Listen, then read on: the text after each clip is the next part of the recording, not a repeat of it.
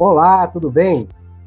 Bom dia, boa noite, boa tarde, depende da hora que você estiver assistindo. Seja bem-vindos a mais um MTZ Live. É um prazer ter você aqui com a gente e hoje com a presença ilustre de um grande convidado para falar, né? O tema, o tema que vamos abordar nessa nossa live de hoje, está aqui na tela para vocês: cargas perigosas, armazenagem, manuseio e transporte. Para vocês, né, eu vou ler aqui rapidinho o currículo aqui do nosso convidado de hoje, que é o comandante Oscar Cortese, né? Ele comandante da Marinha Mercante, perito naval e ambiental, comissário de avarias, árbitro marítimo, regulador de sinistros, especialistas, eh, especialista em cargas perigosas, investigador de acidentes e sinistros marítimos, instrutor de simulador, auditor pela IMO também, instrutor de simulador IMO, é, quando eu falei investigador de acidentes e sinistros marítimos também, IMO, e também ex-diretor-geral da Marinha Mercante do Paraguai. Eu vou colocar aqui para vocês aqui o nosso convidado de hoje, o comandante Oscar Cortese. Boa noite, comandante. Seja bem-vindo e agradeço aí a sua disponibilidade em participar do nosso evento. Boa noite, Montejo. É, boa noite para o pessoal aí. Estou é, muito feliz de participar com vocês e falar de uma coisa apaixonante, né? E também um pouco bem perigosa, né? Como é a carga perigosa, já seu nome diz, né? Então, obrigado pela, pelo convite, né? Eu que agradeço, realmente apaixonante e perigosa, né? A gente vive aí, vive aí a, analisando né, e aproveitando até o momento, né, infelizmente, né, do que aconteceu no porto do Be de Beirute. Né? A gente já tinha programado essa, esse nosso evento já com um, alguns dias de antecedência, foi quando aconteceu o acidente, né? Sim. Então, não, não é uma questão oportuna, né? Foi uma coincidência, né? A gente vai também falar um pouco sobre a, a o, o, ocorrido lá em, em Beirute. Comandante, só para iniciar aqui, deixa eu ver quem é que está aqui acompanhando com a gente. O pessoal está chegando aqui. Eu acho que eu tive problema no LinkedIn, mas ele está me dando ok aqui agora. Eu acho que a gente está tá ao vivo pelo LinkedIn, pela primeira vez aqui, a nossa live também sendo transmitida pelo LinkedIn. É, a gente tem aqui o comentário da Betânia Marques, do do José Flávio Comanduli, o Charles Rota. Comandante, o comandante, o senhor está tá, tá acompanhando aí as mensagens também? Está tá tendo acesso às mensagens? Não, não. Não está vendo nenhuma mensagem. Não está, né? Mas tudo bem, a gente vai, vai interagindo aqui. Quando estiver pronto para começar, comandante, fique à vontade. Agora, agora, sim, agora sim, agora está acompanhando, sim. Ah, maravilha, maravilha. Uhum. Quando estiver pronto para começar, a gente já coloca a, Outro detalhe, né, que eu acabei não, não, não falando aqui para nossa para nossa audiência, mas eu vou Sim. colocar aqui na tela. Eu vou colocar aqui na tela agora. Né, o, o comandante Cortés, né, ele tem três publicações, né, tendo duas delas em espanhol e uma em, em português, né? Tem aqui a Guia del Conductor e Manual de Procedimentos, né? Esse sendo em, em língua eh, espanhola, né? E temos também a mercadorias perigosas, né? manuseio, transporte e armazenamento, que é o tema dessa nossa live, né? desse nosso evento, que está em português, aí está disponível aí nos, nos, nas livrarias, né? também no, no, no, nas livrarias digitais, né, comandante? O pessoal pode comprar e adquirir. Sim. Eu acho que é muito importante, vale a pena realmente terem acesso a esse, a esse material. Deixa eu avançar aqui, vamos lá? Se quiser, já pode começar, comandante, aqui. Cargas perigosas. Bom, a primeira pergunta é o seguinte: a seguinte foi a primeira pergunta, mas vamos voltar para essa aqui depois, tá? Ah, então tá bom. A gente vai para lá então. Tá. Então, aí, aí eu, vou, eu, vou, eu vou fazer um pequeno comentário aqui, comandante, que eu tinha colocado aqui. Tem a questão da carga perigosa, mas também tem a questão da carga IMO. Qual a diferença para as duas? Bom, Olha aí. Você achou aonde? Onde que você achou a carga IMO? Não existe. A carga IMO não existe. Não sei de onde o pessoal tirou isso. É, ultimamente tenho escutado muito a carga IMO. O pessoal dá o nome de carga IMO, não sei de onde. É, né? é, é, é uma. Eu acho que passou a ser uma, uma linguagem é, da própria, do próprio pessoal do Comex, das pessoas de terminal, não, esse container é carga IMO, esse container, esse, esse, essa carga aqui é IMO, esse container é carga IMO. Sempre é, é, é, é colocado esse, esse detalhe na hora da, do, do bate-papo, né? Sim. É, acontece o seguinte: cargas perigosas, você não pode trocar nada ao que está estabelecido. Os regulamentos você tem que cumprir. Tem um protocolo muito rígido. Então, se você começar chamando pelo nome errado, alguma coisa vai dar errado, né? Então, em cargas perigosas, você não pode, você não pode fazer isso. Por isso que eu fico combatendo essa essa nova linguagem, né? No sentido de que é, o pessoal não cometa esse erro, porque começando com esse erro, continua o erro e você já viu no que deu, né? Então, vamos a respeitar o regulamento, vamos chamar a coisa pelo nome real, verdadeiro, como tem que ser, e a partir daí as coisas irão se encaminhando tranquilo e com segurança. Pode voltar na outra foto, então já vou já vou falando sobre, sobre o assunto. Não? Você quer que eu volte? Ah, é isso aí. Por que, que eu estou falando disso? Por que, que eu estou falando isso? Porque de onde que surge?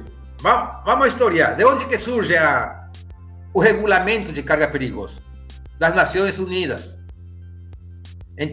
A IMO é apenas uma parte, um órgão das Nações Unidas.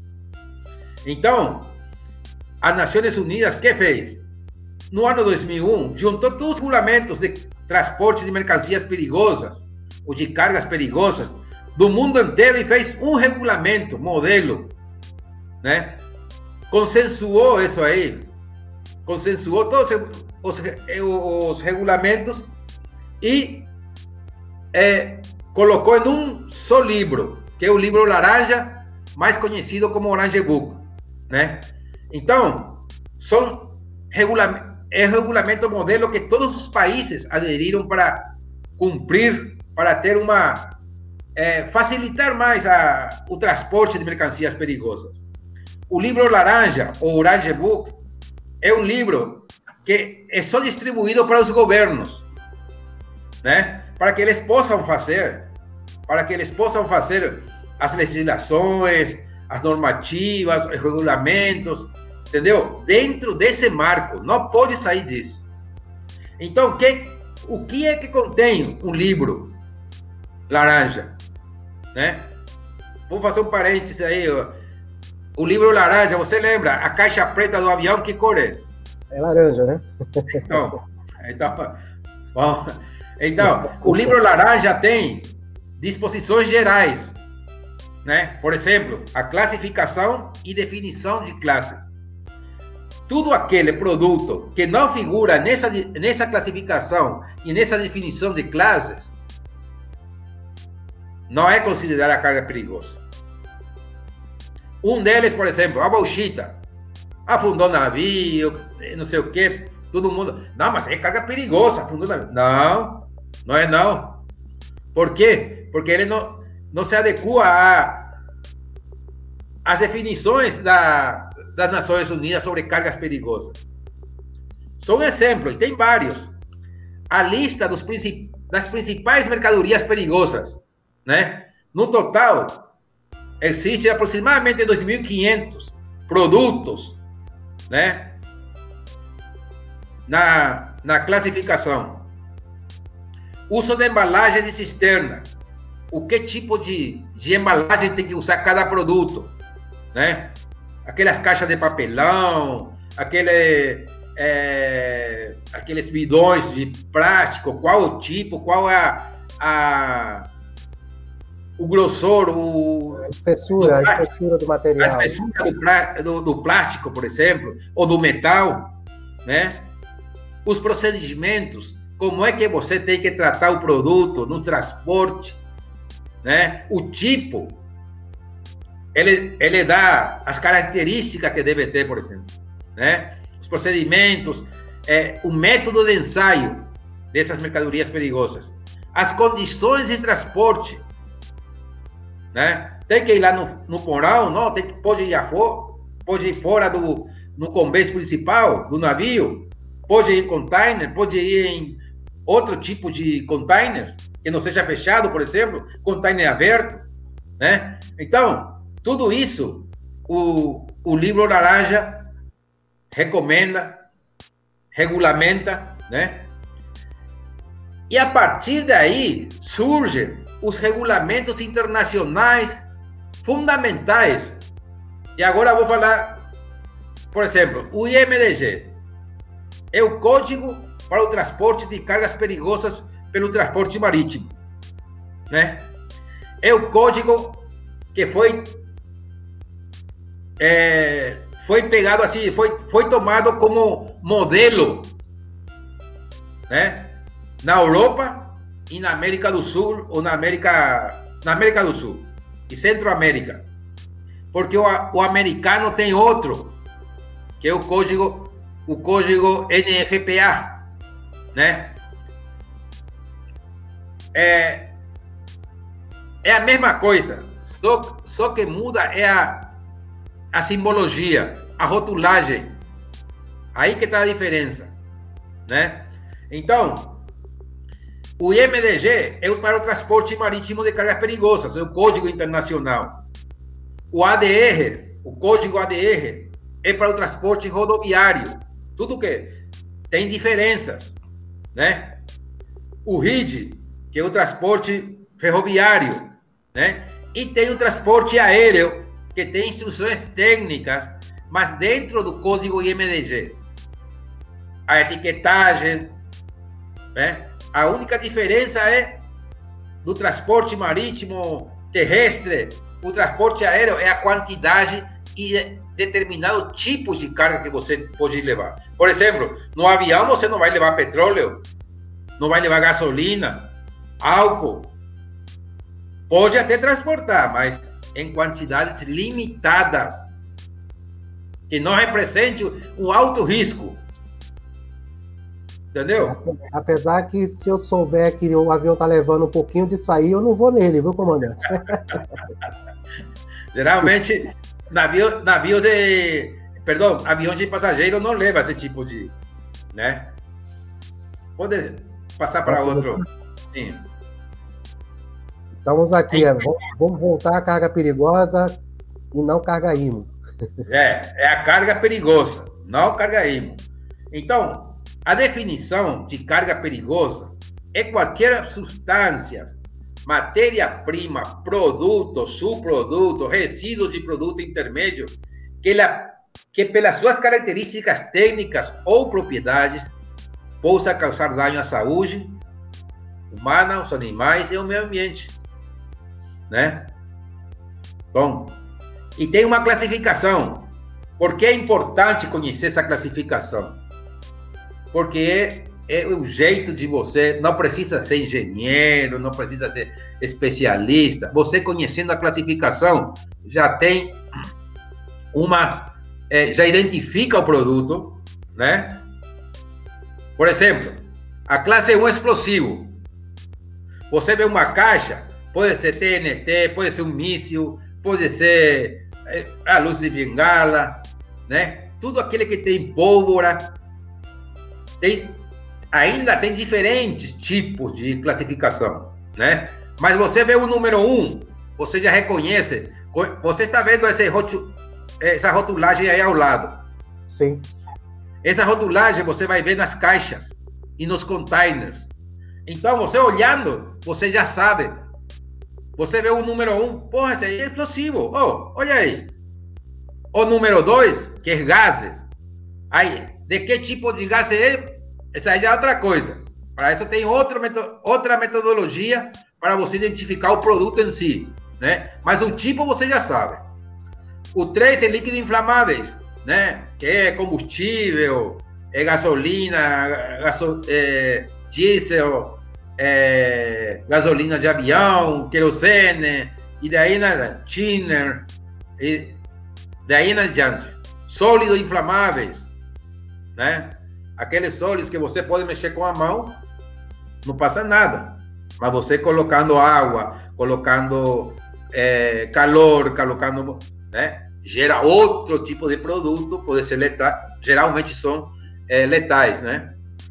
Classe 5, substâncias oxidantes, né? Que vai ser uns dos temas dessa noite, que é a, o nitrato de amônio, que vamos falar, né? né? É a classe 5. A classe 6. É? No caso do nitrato de amônio, estaria na classe 5. Sim, senhor. Sim, senhor. A classe 6 são substâncias tóxicas. O que é? Geralmente são produtos para agricultura e aqueles produtos, aqueles, é, aquela cepa, não sei, não sei como vocês chamam aí, que os, os laboratórios, por exemplo, produtos altamente é, tóxicos, você manda para Estados Unidos analisar, vai de avião, volta de avião, né, pequenas caixinhas, né? Classe 7, material radioativo. Lembra do Césio 137 em Minas Gerais? Sim, o Césio 137, é. sim, sim. Até hoje, a consequência está aí. Classe 8, corrosivos, bateria de carro, né? os ácidos. E classe 9 são substâncias que são perigosas, mas é, é, quase mínima. Quase mínima. O, comandante, é, eu estava observando aqui essa sequência de classificação, né? E, e, o senhor mencionou a bateria de carro. Ou seja, é, até dentro de casa mesmo temos é, carga perigosa. Não que Sim. seja uma carga, mas produtos perigosos, né? Como é o caso do, do, do, próprio gás de cozinha, né? Aquele isqueiro, isqueiro que você tem, aquele pequenininho que você tem na sua casa, essa aí pode explodir, pode explodir na sua mão. Tem gás. A própria Entendeu? bateria do celular, acontece em alguns casos com celulares também, não é isso? Também. Por isso que quando você vai trazer celular, é, é, bateria de celular da China, por exemplo, no avião, tem um determinado tipo de quantidade que você pode colocar numa caixa. Pela energia que pode gerar. Geralmente vem com carga mínima, mínima, para você acender o telefone, né? Vai, é verdade, né? A gente consegue pelo menos dar, dar iniciar né? o, o celular para cadastrar. É, é para isso. Seguinte, seguinte, é, né? Seria aqui o IMDG. Então, o código, o código IMDG, é, Código Marítimo Internacional para Cargas Perigosas, né? O, a função dele é uniformizar o transporte de cargas perigosas internacionalmente. Além disso, ele oferece maiores cuidados e um menor risco de acidentes. É, se você se você consegue faz, cumprir o que diz o código com a carga, praticamente você não elimina o risco, mas você reduz bastante, entendeu? Tem essa segurança de que você vai transportar é, tranquilo, sem nenhum problema. Porque estabelece todas as condições para o acondicionamento, embalagem, rotulagem, documentação, estilo a bordo, o processo até o destinatário que seja relativo às mercadorias perigosas. Né? Isso foi adotado no, o código foi adotado pela resolução do Conselho eh, de Segurança Marítima da, da IMO, né? por força da emenda do capítulo 7 do SOLAS, que é, a, que é o regulamento mais de, de todas as de, toda, de todos os códigos marítimos, né? Então, é, como falei, são divididas em, nova, em nove classes e com o IMDG você pode fazer o transporte marítimo é, mais tranquilo se você segue segue corretamente é, o que diz o código e você pode ficar tranquilo que o, a carga você vai levar a destino sem nenhum problema. Pode, Seguinte, dormir, pode dormir tranquilo durante a viagem. O comandante Sim. consegue dormir tranquilo, né, comandante? É? O comandante, consegue, o comandante consegue dormir tranquilo durante a viagem. Sim, sim. Ah, desde petróleo até para Pode mais. Então, voltando um pouco ao conceito de mercadorias perigosas, né?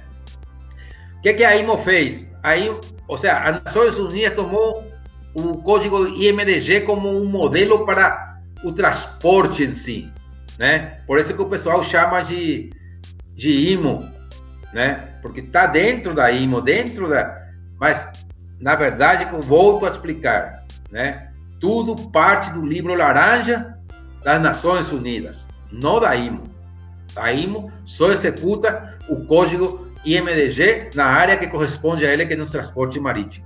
E daí a OMO tira para os outros, é, por exemplo, a rotulagem, a, a embalagem, o manuseio, o transporte, né? Também, é, pelo que indica o código IMDG, né? É a mesma coisa, só que varia é a quantidade nos diferentes modos de transporte.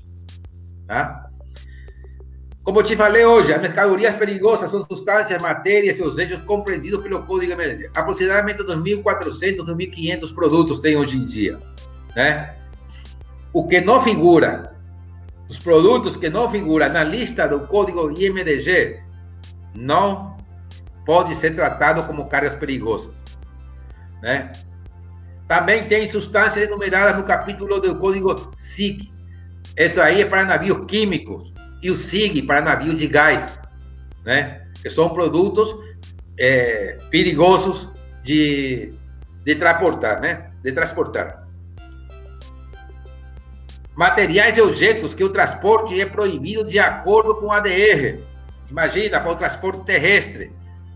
Porque cargas perigosas para transporte terrestre tem algumas que você para você importar, você tem que ter autorização do governo.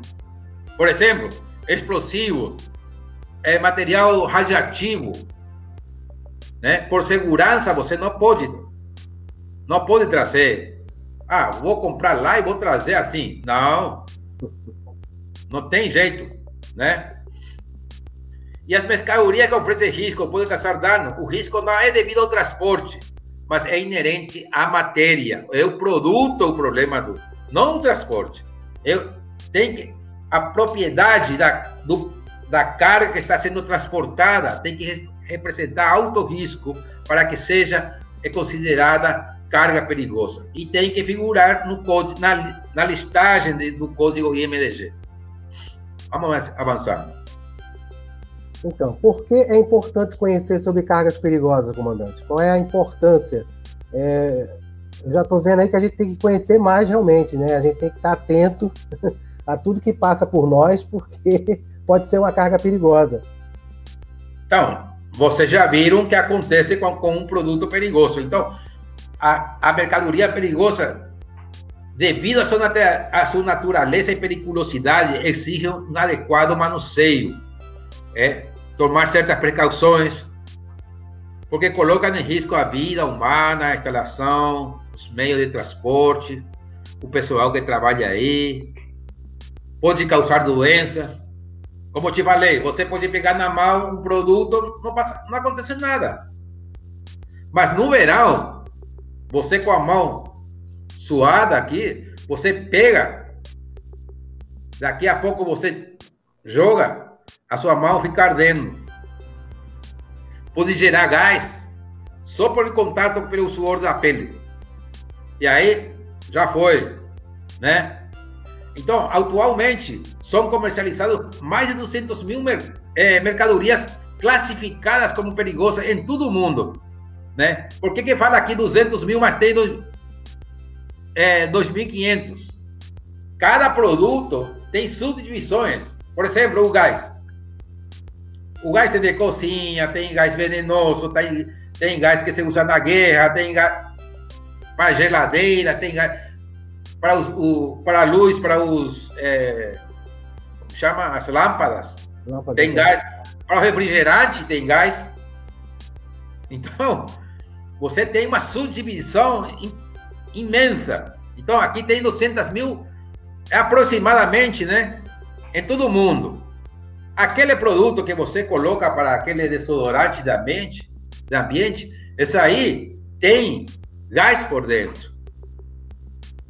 Né?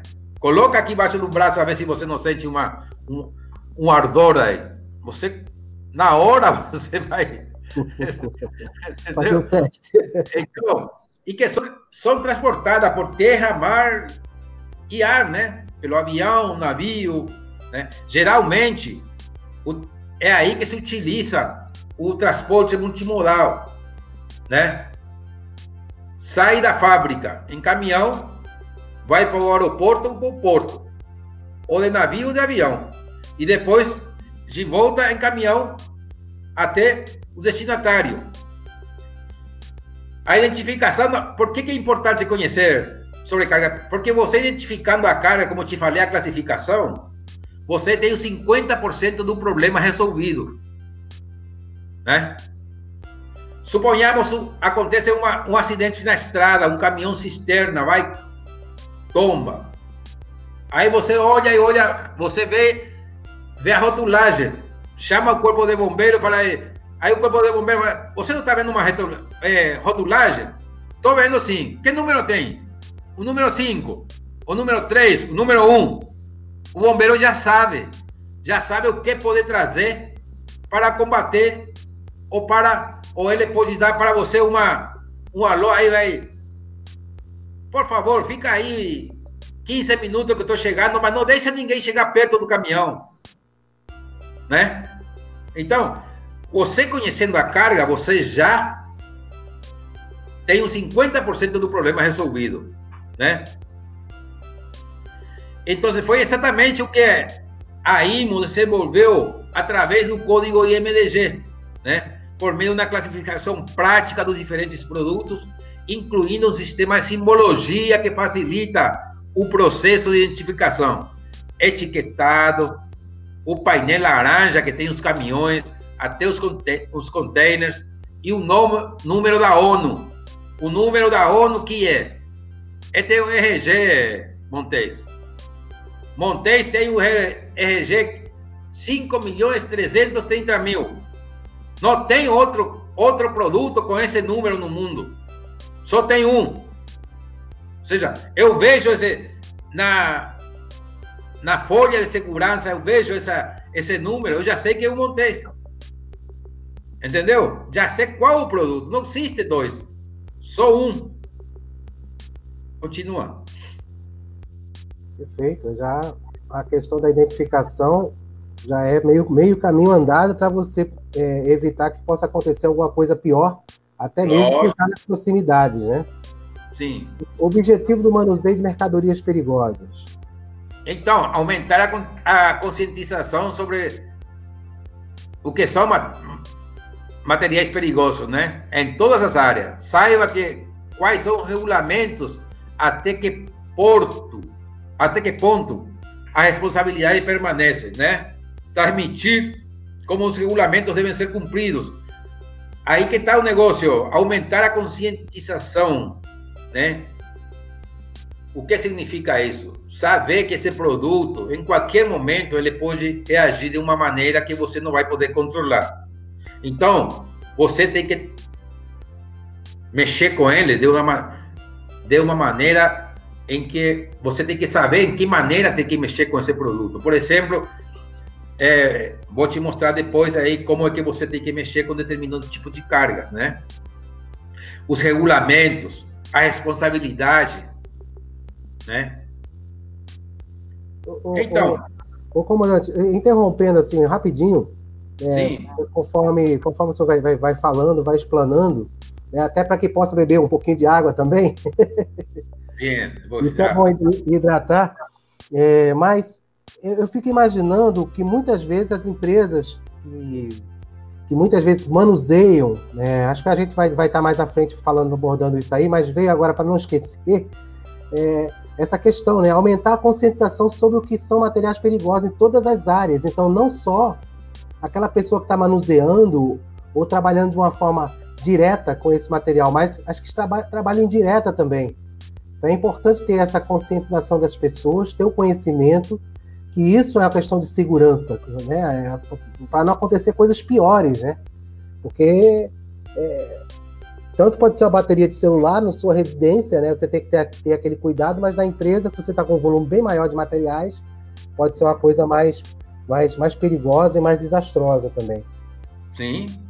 Por exemplo, as empresas, o gerente, ele não quer fazer, por exemplo, ele não quer fazer o curso de cargas perigosas.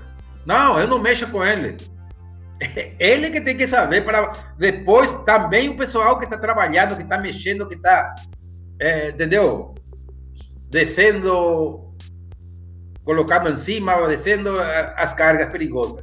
Todo mundo tem que estar tá sabendo como é que faz isso, entendeu? É, realmente é, é uma responsabilidade muito grande. Eu acho que realmente deve ser ampliado essa conscientização e esse conhecimento do, do, de qualquer trabalhador, de qualquer área, principalmente na nossa área, né, comandante? Sim. Na área portuária, que existe a questão da armazenagem, né, toda, toda a preparação, então, realmente é importante ter essa consciência, consciência né, essa conscientização. Posso avançar aqui? Não, porque existe a falha durante o transporte de mercadoria perigosa. É pela inconsciência mesmo, né?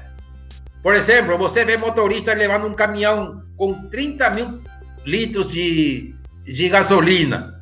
O cara vai como se fosse que está indo num Fusca, por exemplo. Né? Ah, é isso por quê? Porque ele não sabe a carga, a ignorância dele. É a ignorância dele, ele não sabe a carga que está. O perigo que ele está. Né? A indiferença, tanto faz, é, tô nem aí. A negligência e a corrupção, né? A corrupção, isso aí é é motivo de é, é motivo justamente do do tema de hoje, né? Uhum. Que a uhum. gente vai falar isso aí, né? Com certeza. Continua. Continua, por favor. Então, aí a gente vai entrar justamente nisso que a gente estava comentando agora, né? Porque é importante o treinamento em cargas perigosas, né? Então, Vamos dar continuidade ao raciocínio. Justamente por isso que eu, que eu falei, né? Se você não conhece o que você está transportando, o risco é muito elevado, né? Se você não sabe como é que você vai lidar com a carga que você tem a bordo, entendeu? Você pode jogar água? Será que a água que estou jogando eu posso colocar num, num espaço onde faz muito calor? Entendeu? Então, é por isso que é importante o treinamento do pessoal é, que trabalha no porto, já seja da gerência até o guarda de segurança, o guarda de segurança que está aí, o vigia. Uhum. Ele também tem que ir, né? E algumas perguntas a serem feitas. Quando transportamos, sabemos se a nossa mercadoria é classificada como carga perigosa. Como é que você pode saber? Só com treinamento mesmo. Alguém vem, vem deixa, pra, deixa você custodiar uma carga, né? Você não sabe qual que, que carga que é. Sabemos que estamos, ou seja, a mesma coisa. Você sabe o que está transportando. Por isso que acontece, acontece esses incêndios a bordo dos navios, né? Estamos cientes da responsabilidade envolvida no transporte de mercancias perigosas. Imagina. Imagina a autoridade portuária do Porto do. A, a responsabilidade do, da autoridade portuária do, do Líbano agora. Imagina. Né? Realmente. Sabemos qual é a maneira correta de transportar mercadorias perigosas. Quando acontece um acidente, você sabe onde procurar informação, sobre o produto em questão? Você sabe o que é o MSDS, o, o FDS, qual a função? Né? Então, isso que é importante. Sabemos, você sabe onde achar informações sobre cargas perigosas? Quem é o responsável por garantir segurança nos transportes de mercancias perigosas? Então, essas são as perguntas, né, básicas que você tem que saber. E como, como eu te falei, é, transportar mercancias perigosas não é para, para qualquer um, não. Não é para qualquer um, não. Só tem que ser pessoal que foi treinado para isso. Seguinte, Muito bem treinado e, e, e, com reciclagem, né? Constante, né? Esse, essa, essa reciclagem constante, porque, porque existe aquela fadiga, né? Do, do, do, do treinamento, mas se você não tiver uma, uma reciclagem desse profissional, né? Ele acaba caindo num vício, né? De ah, tá dando certo, ah, não é problema, ah, é só um pouquinho, né? E isso pode gerar um problema lá na frente, né? Sim, sim. É, é aquela história, você vê o pessoal fala assim: temos 360 dias sem, sem acidentes. O que, que o cara faz? O cara se confia e na, na primeira ficou com 360 dias. Em cargas perigosas não tem isso. Você tem que estar o dia todo, o dia todo com muito cuidado, com muita segurança, trabalhar desse jeito aí. Então, quem são que emitem os, os regulamentos sobre mercadorias perigosas? Como te falei hoje, né? A ONU, que já fez, a, juntou todos os regulamentos do mundo, lançou um regulamento modelo, os países receberam, esses receberam eh, esse regulamento modelo. A partir daí, a própria ONU, né, gerou diferentes tipos de modos de transporte. No caso do IATA, que é a Organização Internacional de Transporte Aéreo, né, que utiliza é, o código IMDG como modelo para o transporte de cargas perigosas. A única diferença é a quantidade que transporta e o tipo de produto que transporta para o avião. Volto a repetir. E a IMO, é, a Organização Marítima Internacional, que utiliza o Código Internacional para Mercancías Perigosas, que é o IMD, IMDG Code. Seguinte.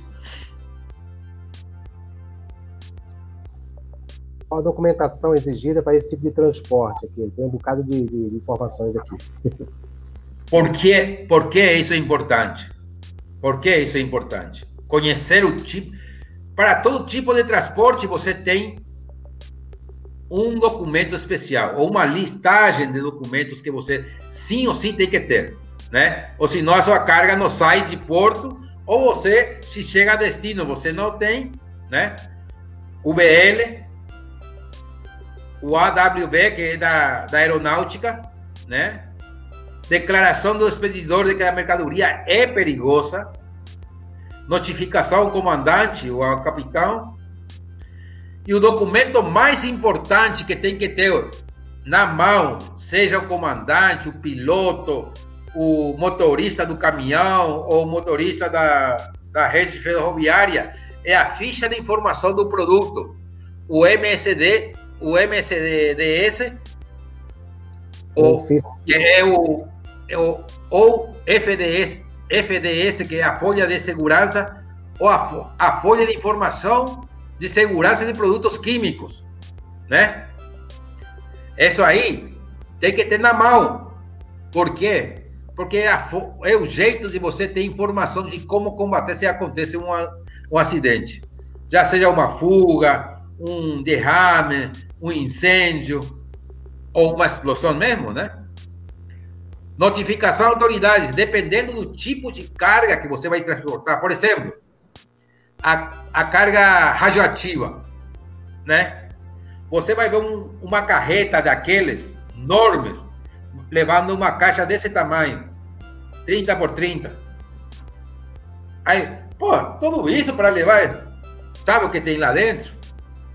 É produto radioativo que vem em caixinha assim, só que vem dentro de uma de, de um de uma caixa de chumbo que só pode ser aberto por, por pessoal técnico altamente qualificado.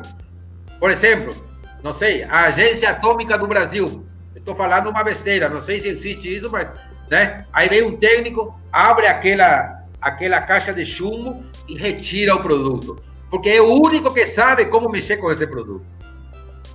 Entendeu? Estou exagerando um pouco para você ver a periculosidade, né? Não, mas deu para entender bem. Deu para entender bem o, o sentido, a, a, responsabilidade disso aí. A responsabilidade. Manusear, porque tem que ter realmente e, todo um cuidado, até na questão do transporte, né?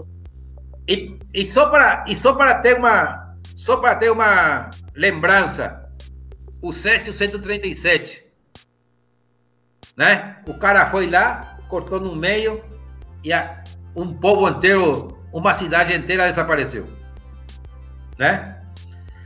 Então, documentos de, da carteira de motorista e certificado relacionado a ela. O que, que significa isso? O documento e os cursos que ele fez para ele transportar esse produto. Imagina, você pegar um caminhão, aí ele diz para você, vai em São Paulo, traz para mim 200, 200 baterias para carro. Sabe quando chega lá na fábrica, o cara vem aqui, você tem curso de carga perigosa? Não, então vai lá, entra lá dentro. Aí o pessoal começa a, né, a fazer a cabeça dele. Sem isso aí, a fábrica não carrega o caminhão. É documento de registro, cartão, licença de que o caminhão ou seja o que for, né, o container tem capacidade para transportar o produto. Provas de seguro, licenças especiais para carga de grandes ou extra grandes dimensões e autorização de imposto sobre, a, sobre combustível, né? Vamos continuar. As cargas perigosas no transporte marítimo, comandante. Bom, agora é IMDG Code.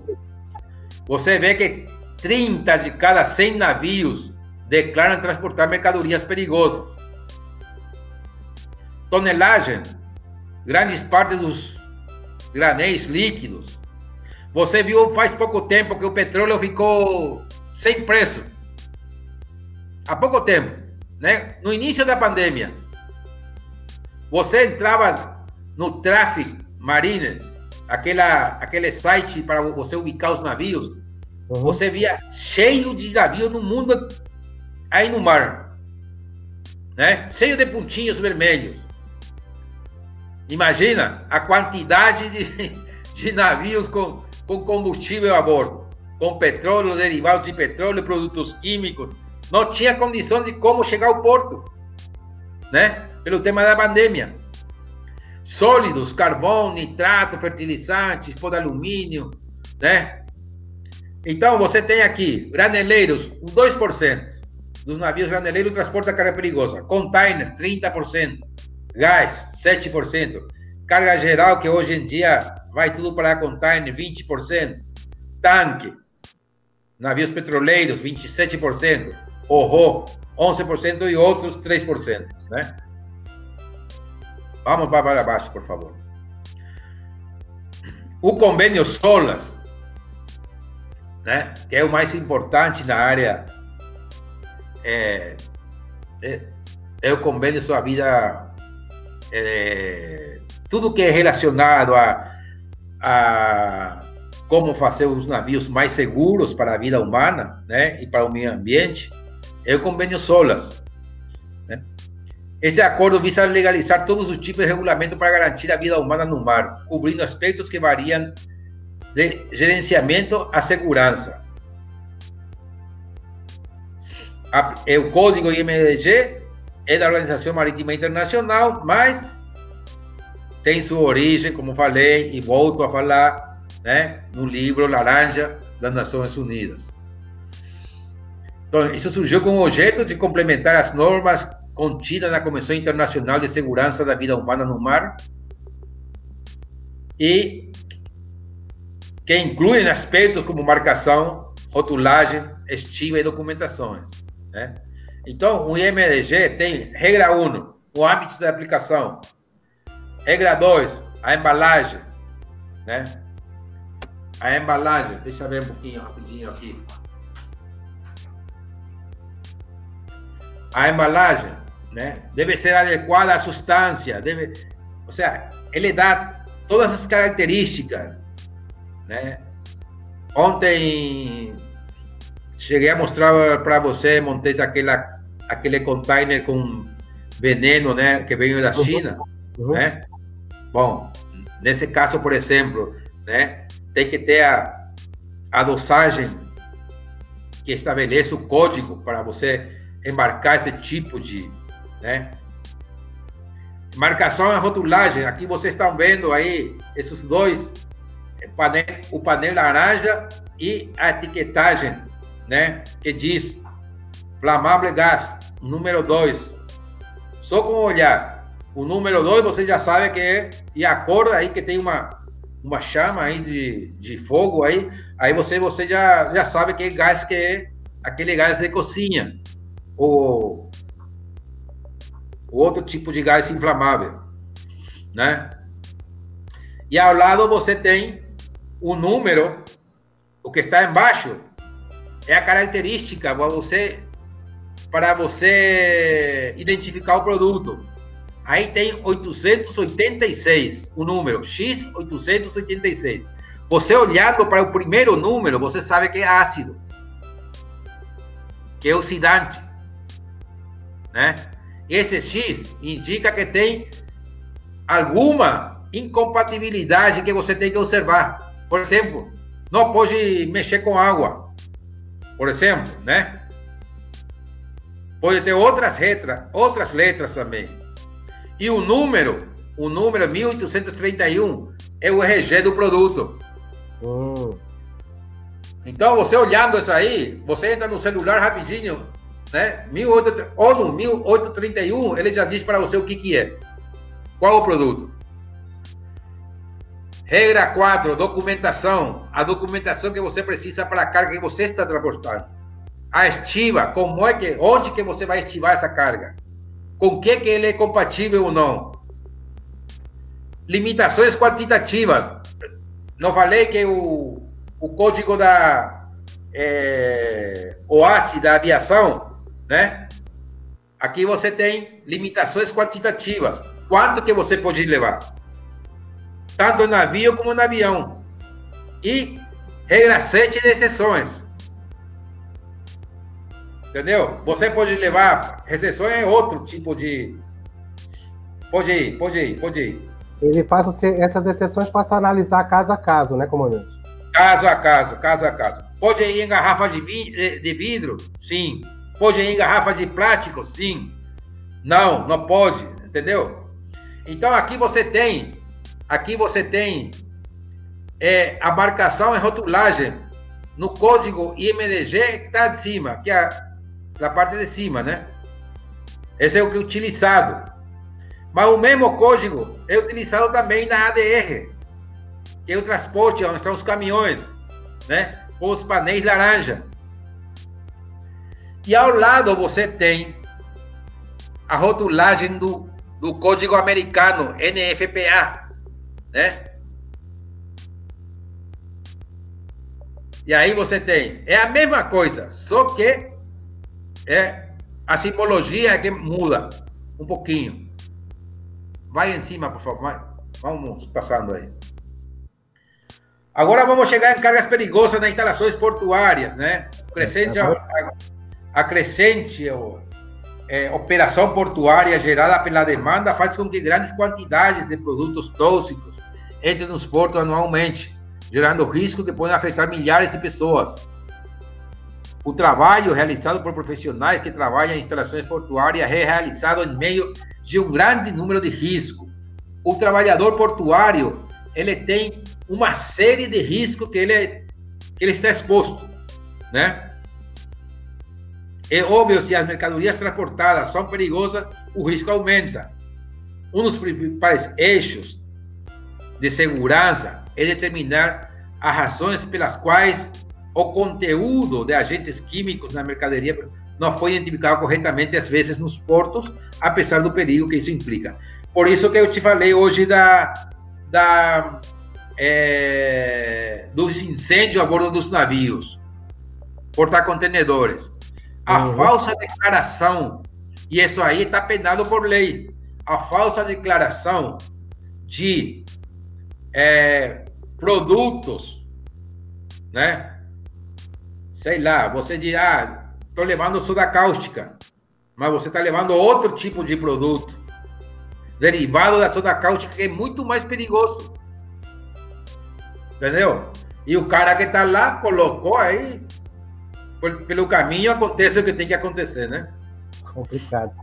Comandante, comandante antes, antes de avançar, antes de avançar aqui, tem algumas perguntas.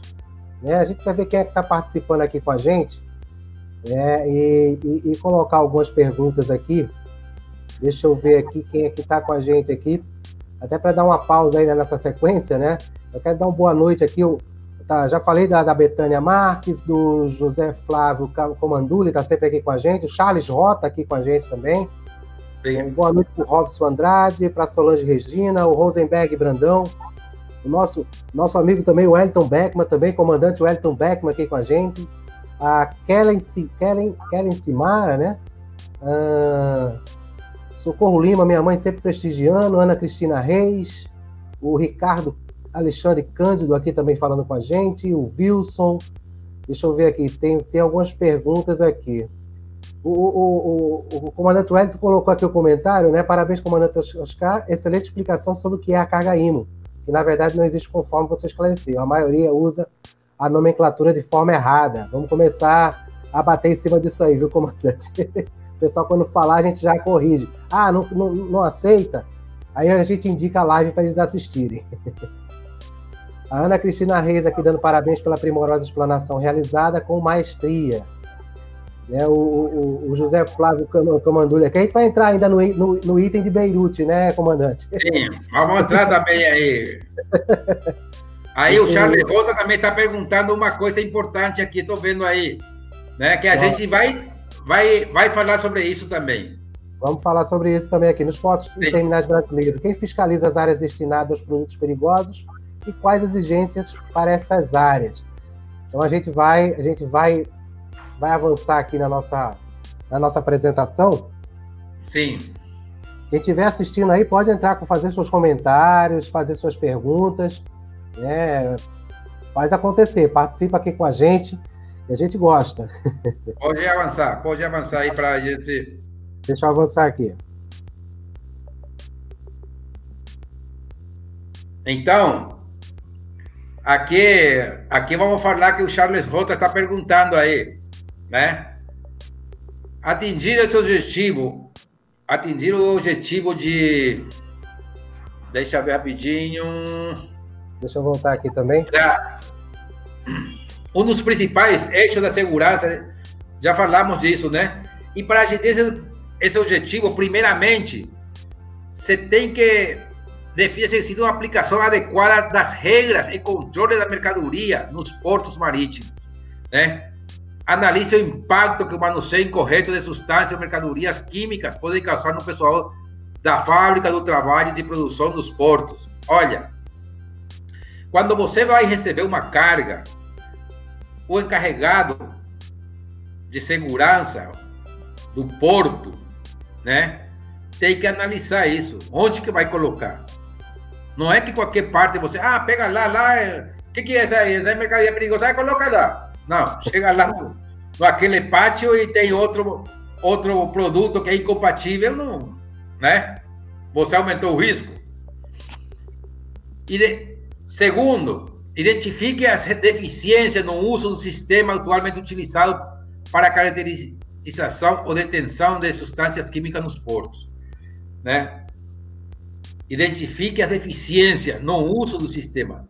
O único sistema que tem é o treinamento do pessoal, né? Chegou o um navio, qual a carga que eu vou? Cadê a documentação da carga que eu vou? Primeiro, a partir daí, você identificando a carga já tem 50%, como falei, né?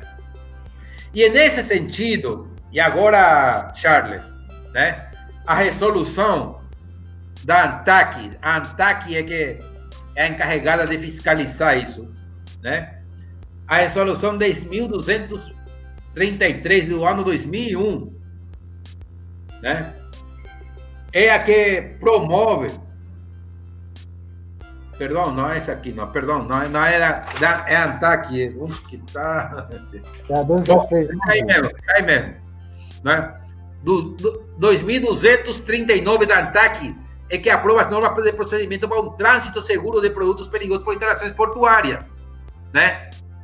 E essa norma incorpora, essa norma, aspecto de segurança, e olha, olha o que ele pegou como modelo, que eu te falei hoje, né? O Código Marítimo, o Código Marítimo Internacional de Transportes de Mercancias Perigosas, o IMDG. Né? Esse é o modelo que ele pega para, para mexer com, essa, com as cargas perigosas. Né? Mas também o que, que ele pegou? O código ISPS, que é o código que trata sobre segurança portuária, né? marítima portuária. Então, como esse, estamos falando de segurança, segurança para manuseio, armazenagem, transporte. Também você tem o código ISPS, né? Que para quê? Para terrorismo. Terrorismo engloba muita coisa, né? Pirataria, engloba assalto, um montão de, de outros fatos que podem pôr em peligro a instalação portuária né? Depois você tem tem a, a, norma brasileira, né, da Associação Brasileira de Normas Técnicas, a ABTE, ABNT, né? E no final, no final, diz, é, fala assim, parágrafo único, essa norma adota a classificação de produtos perigosos das, do supracitado código IMDG, ou seja, aclara, é, por que faz essa aclaração? Porque se não fizer essa aclaração, você pode ter né, entendido de, que pode ser o código americano ou o código europeu, que é o IMDG. Continua. Armazenamento de carga perigosa. Falar em armazenamento de carga perigosa, isso aí está em, em espanhol, mas é, gera uma, uma, uns requisitos, uma, é, uma normativa muito especial, né? Por exemplo, para você armazenar um produto perigoso, ele tem que estar longe de zonas com potencial perigo de inundação, né? Não pode chegar água perto. Longe de represas, rios, lagos, né? E lugar que possibilite aí, o acesso ao corpo de bombeiros. Aí você tem, né? Duas imagens, uhum. né? Duas imagens. Por que isso? Porque essa separação. Porque quando você tem cargas perigosas, né? Umas, uma dos inimigos da carga perigosa é a transferência de calor, né? Ou fonte de ignição. Então, se você não tiver separado, só como um calor de uma parede para outra parede, né, já gera outra outro tipo de, de acidente de, de reação, vamos falar assim, né? Continua outro. E se notar bem aqui nas imagens, dá para perceber realmente a diferença, o distanciamento, o acesso para combater a uma possível, e... a um possível incêndio, né? uma possível isso aí é bastante importante. Edificação. Edificação. Então, para você ter um depósito, uma, um armazém onde colocar sua carga perigosa, tem certas condições, né? O teto, sem, não tem que ter filtrações o teto. Porque tem mercadorias perigosas que não pode cair água em cima. Imagina, você, você tendo várias cargas que não podem ser compatíveis entre elas, mas no momento que a, a água cai, gera outro tipo de mercadoria que não é compatível com nenhum deles. E aí já gera o, o desastre, né? As instalações elétricas em bom estado, ou seja, tem que ser aquela, aquela que é especial para esse tipo de local.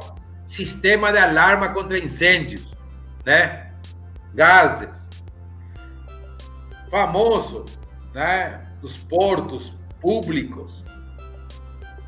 Aquele vem o cara para, né, é do mesmo partido político, coloca o cara para trabalhar aí por uma questão, né, política e coloca um escritório ele dentro do, do armazém. Além de o cara aumenta o risco, o cara está correndo risco de vida, está está é, inalando, como que você chama, aspirando é um gás que ele não, né? Não pode aspirar nunca. Mais para cima, por favor. Então, tem características técnicas de construção, né? No caso, a ventilação, onde que tem que ter os buracos aí para as janelas, de, né? Onde entrar o ar. Tem um montão de características que tem. A água que cai dentro do, do armazém tem que ir para, um, para uma fossa. Uma fossa onde que você, a água não vai para a terra, vai para um recipiente, né, especial e depois deve ser tratado. Entendeu? Mais adiante, por favor.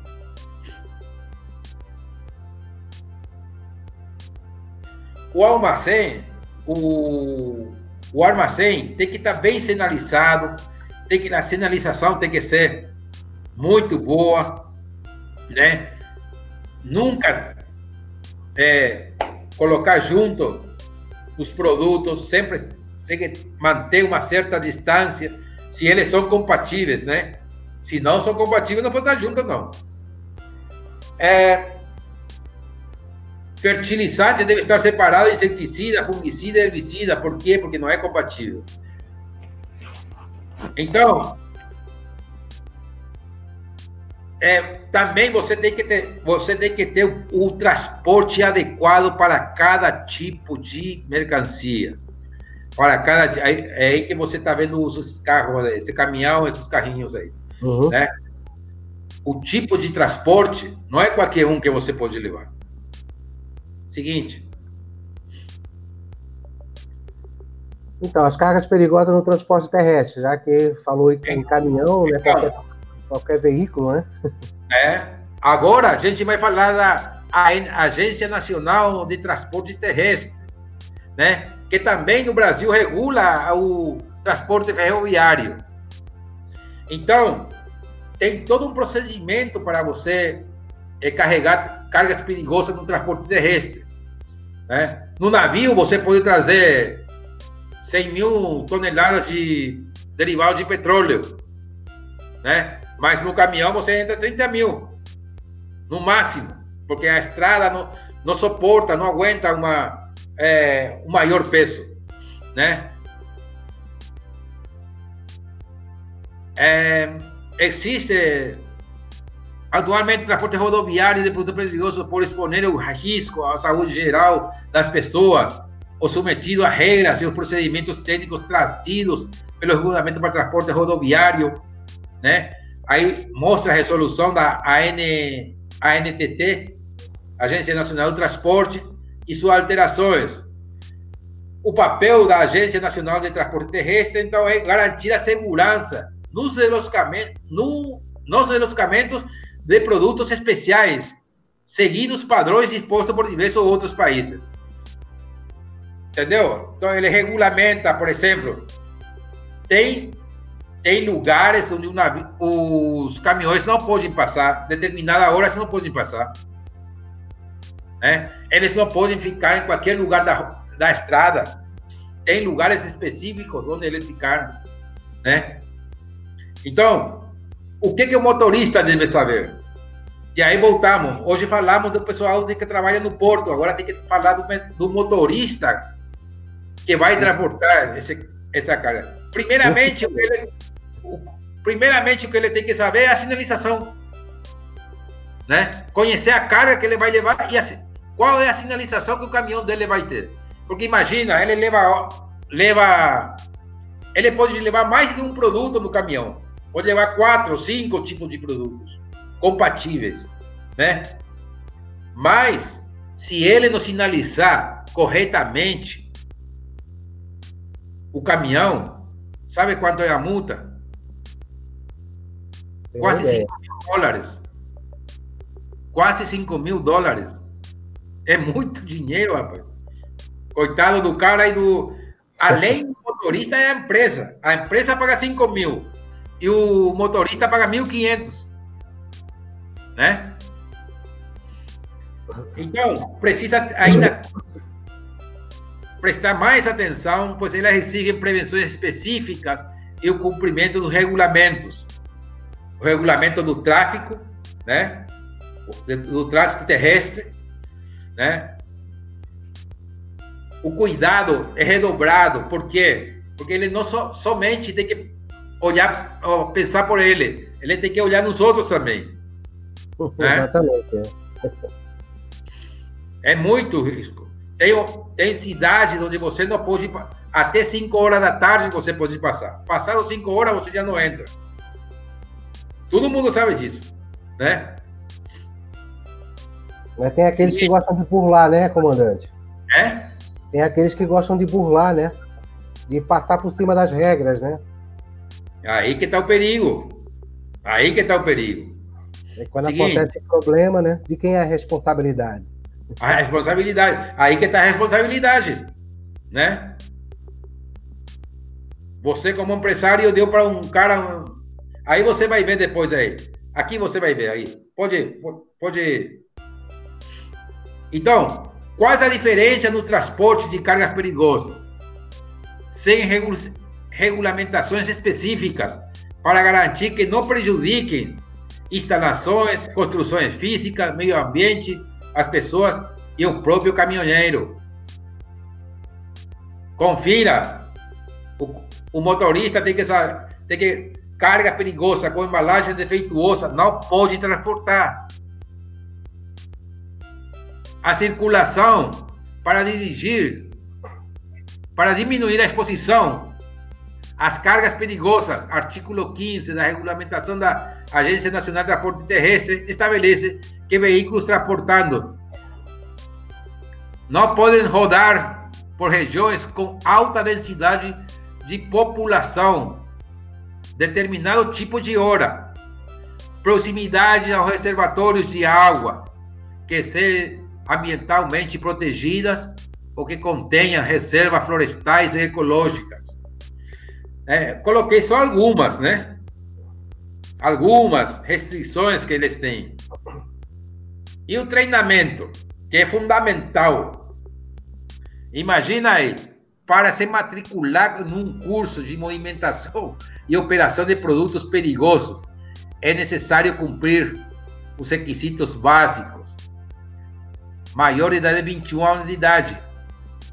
Possuir carteira nacional de habilitação categoria B, C, D ou E. Não ter, não ter sido atuado com infração grave ou gravíssima ou ser reincidente de infrações médias nos últimos 12 meses. Já começa o, o aperte, né? Não estar cumprindo pena de suspensão do direito de dirigir cassação da carteira nacional de habilitação em razão de crime de trânsito Imagina você dar um cara que, né? Um cara que tem um problema com a lei, quer se vingar com, uma, com um caminhão carregado de produto perigoso. Imagina. Complicado. Complicado. É. Então, é, por isso que não qualquer um pode ser é, é, motorista de um caminhão. Além disso, pode, pode subir. Além disso, né? De tudo que você tem que levar, a documentação da carga, o certificado de inspeção para o transporte de produtos perigosos, CIP, o certificado de inspeção veicular, né? O que é isso? Quando você tem um caminhão, esse caminhão tem condições de transportar carga perigosa, é o caminhão adequado para transportar cargas perigosas? Então, tem um, um órgão que é o Inmetro, que dá esses certificados, né? E o caminhão para transportar tem certa característica, não é o caminhão que é aquele que está levando arroz, feijão, é, container, não é a mesma coisa. Tem as regras dele para transportar cargas perigosas é muito rígida. Por exemplo, uma, um caminhão chega num posto para descansar, né? Para aguardar, continuar a viagem, o cara tem, tem uma chave que corta toda a energia do caminhão. O caminhão normal não tem. né? Tem diferentes tipos de jeito de você descarregar o produto que você leva. Caminhão normal não tem. Ou seja, tem requisitos que o regulamento faz com que seja muito exigente é, a a contratação, de, né? A contratação do caminhão, né? É o modelo específico do caminhão para o transporte de carga perigosa. Pode continuar. Deixa eu voltar aqui, que sair aqui, mas vamos lá. Aí ah, já vamos passar para a próxima parte, né? A gente vai agora, a gente vai ver a audiência. Então, agora, agora que vamos entrar na parte fundamental da nossa, da nossa live, né? Já falamos, já, já temos todos os produtos, já falamos dos produtos, já falamos de como os cuidados que tem que ter, mercadorias no porto. É, agora vamos chegar num ponto, né, que é, leva a, a, interpretar, né, porque foi um assunto recente, né? E que está chamando a atenção de todo mundo, né? E aí a gente análise da tragédia no porto de Beirute. Essas Bom, fotos aqui, eu vou, eu vou colocar em tela cheia aqui para o pessoal. Sim. Bom, por que, que eu coloquei essas fotos aí? Essas fotos aí mostram exatamente o meu análise, o que eu acho e o que todo mundo está falando agora, né? Da, do porquê que aconteceu o que aconteceu na, no porto de Beirute. Eu fiz uma, um escrito, né, outro dia, e causa estranheza que uma carga de produto fertilizante aparentemente inofensivo, né? E, aparentemente inofensivo porque ficou seis anos num porto sem que aconteça nada, né? Ô, comandante, esse, esse, esse escrito é aquele, aquele outro anexo, né, que, que, eu, recebi? O quê? Esse escrito que, que, que o senhor menciona foi um anexo que veio junto a, esse, a essa apresentação, né? Sim, não, mas esse aí não, não está na apresentação, essa que eu mandei para você. Ah, tá, tá, entendi, entendi. Pode, pode deixar aí, pode deixar aí, pode deixar aí, não tem problema não. Então, pois quando se trata de mercancias perigosas, nada é impossível, porque com o menor descuido com o produto de eh, no protocolo de segurança, né, pode acontecer coisas como aconteceram no, no porto de Beirute. O primeiro-ministro libanês falou que é, foram causados por uma detonação da carga que todo mundo já conhece, que é o nitrato de amônio, né? Que estava naquele, naquele armazém que está no meio do círculo aí, né? Uhum. Tá aqui, que nunca, que nunca teve o protocolo é, de segurança, digamos assim, é, aplicado a ele, no cuidado dele. Mas estava lá. O nitrato de amônio é usado como fertilizante na agricultura. Já todo mundo sabe, já todo mundo falou disso, né? Devido ao seu alto teor de nitrogênio e também é usado para a fabricação de é, explosivos. Tanto é assim que o, o nitrato de amônio foi utilizado no atentado da AMIA na Argentina. Anos atrás, né? E todo, todo aquele, aquele prédio desabou desse jeito assim, ó. ficou feito uma quase igual a, a, como ficou o porto de, de Beirute, né? E segundo um engenheiro químico da Universidade de é, Melbourne, na, na Austrália, o nitrato de amônio não queima sozinho, né? E vou te mostrar depois aí. Ah, não posso aqui, né? A folha de segurança dele. É, ele não queima sozinho, mas você não pode colocar uma fonte de calor por perto porque ele ele ele atua como uma fonte de como um acelerador de combustão para outros produtos. E aí que é o, o problema dele, né? O comprimido de nitrato de amônio tem muito mais oxigênio concentrado do que o ar ao nosso redor. Ao nosso redor. Em alta temperatura, esse composto se descompõe violentamente.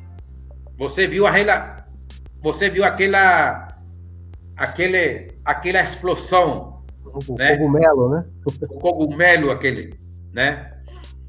Então, criando gases como o óxido de nitrogênio. Imagina, quando ele entra em combustão, quando ele, quando ele entra, quando a reação química começa, né? Ele cria outro tipo de produto perigoso, né? Como o óxido de e vapor de água. A, pode avançar, por favor? Outro mais, outro mais, outro mais, outro mais. Então, ah, não, esse aqui não. Aquela, aquela explosão, aquela, aquele cogumelo branco que dava para ver para, por baixo de toda essa. Aqui, ó, aqui, ó. Exatamente, aí onde diz Porto de Beirute.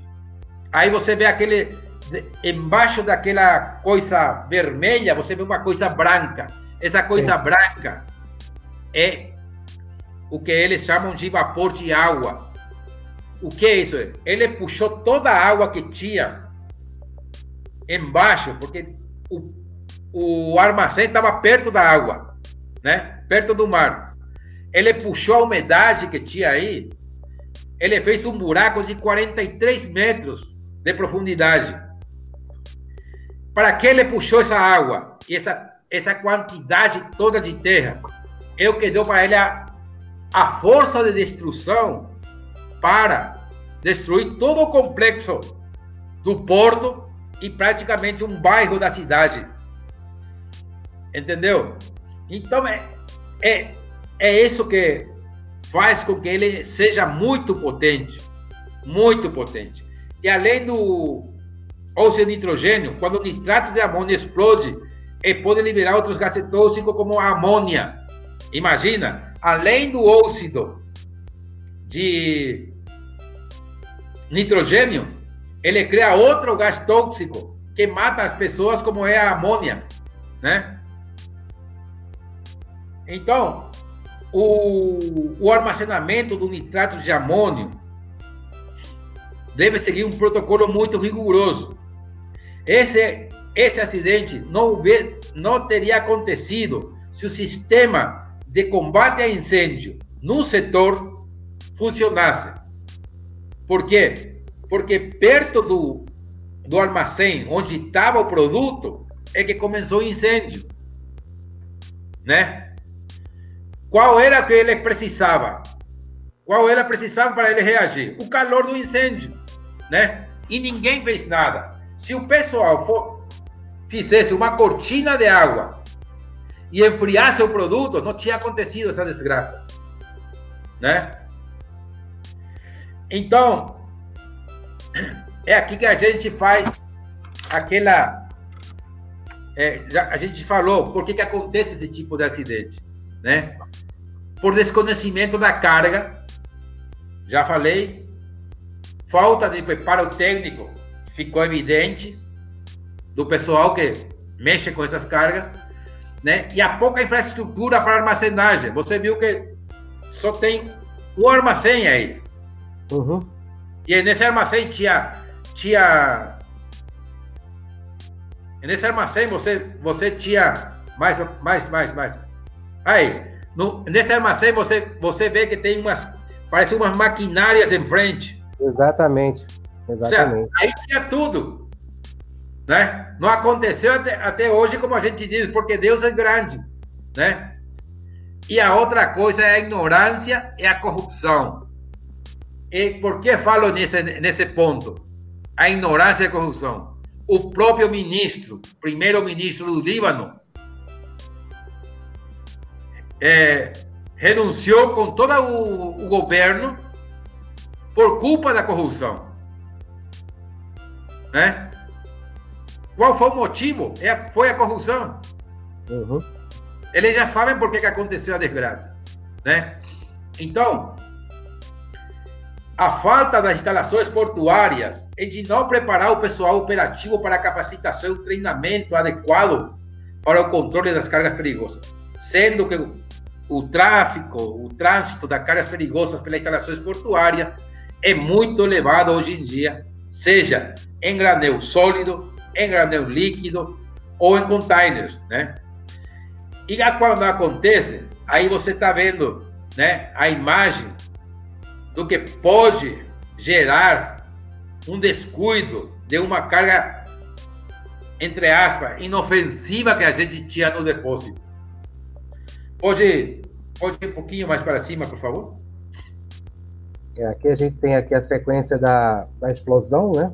A primeira foto, a primeira foto, você já está vendo um incêndio, né? Uhum. A segunda foto já, come, já começou a troca de cor da fumaça. Isso que significa, para o cara que conhece desse, dessas coisas, já é uma reação química. O câmbio de cor é câmbio de reação química. E, e o resto nem falar, né? Pode ir mais para baixo, por favor.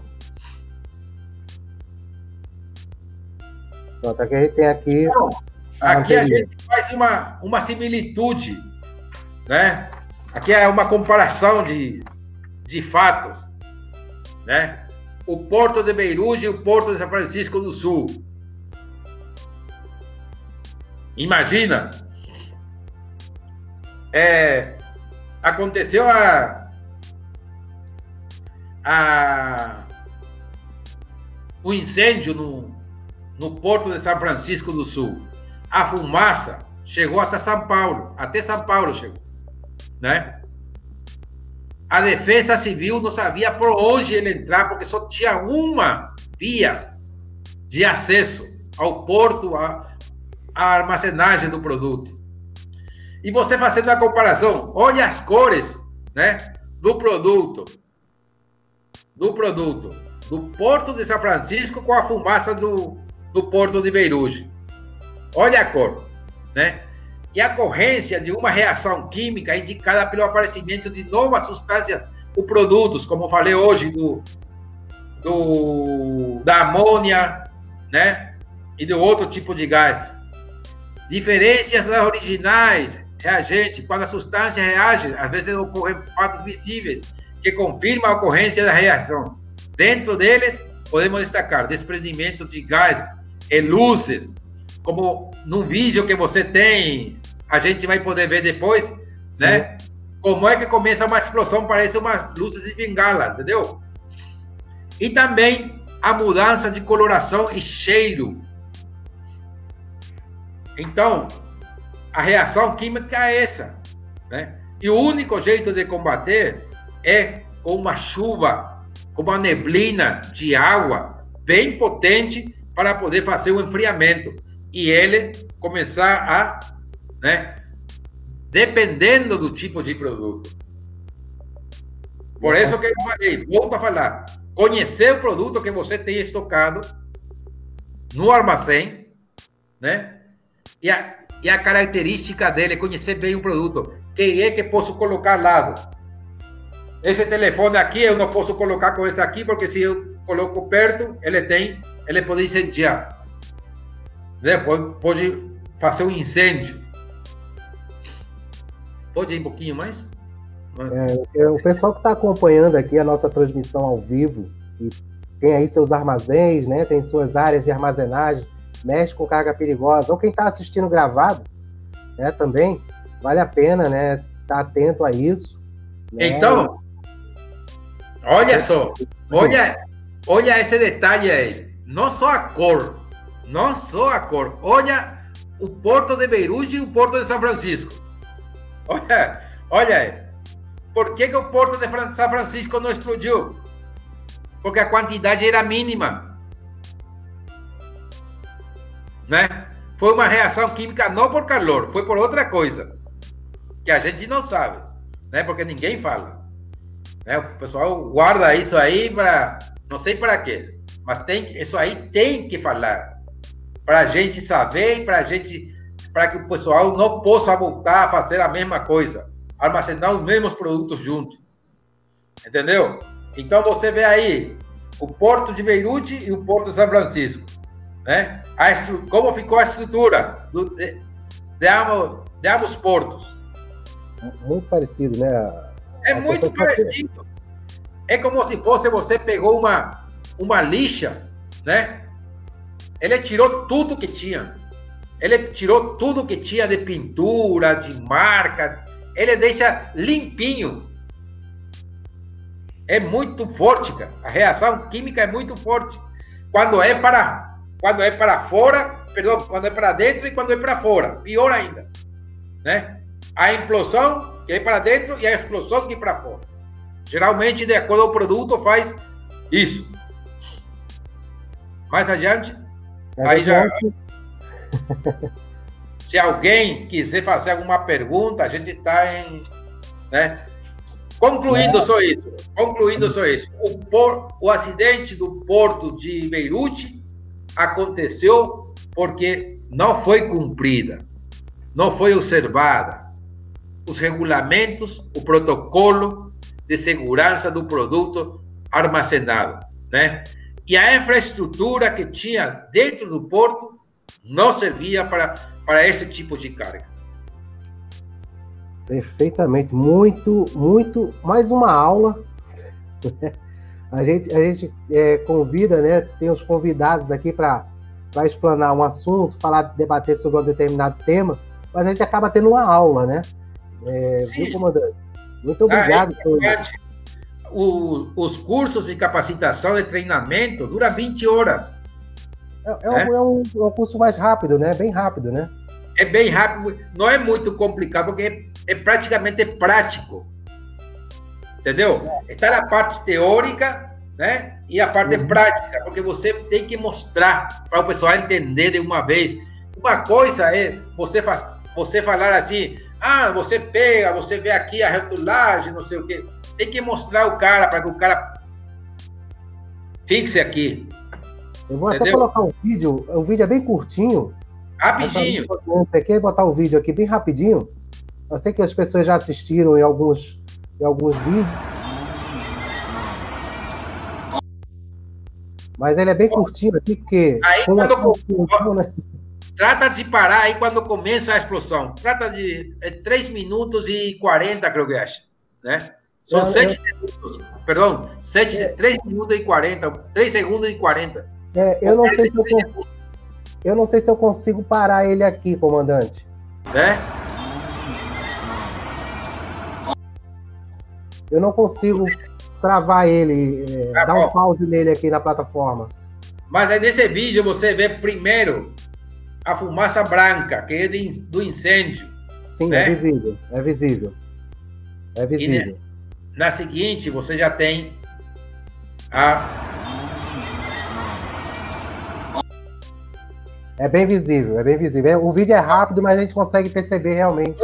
Duas, são duas explosões. Primeiramente a fumaça branca, né? E a segunda já.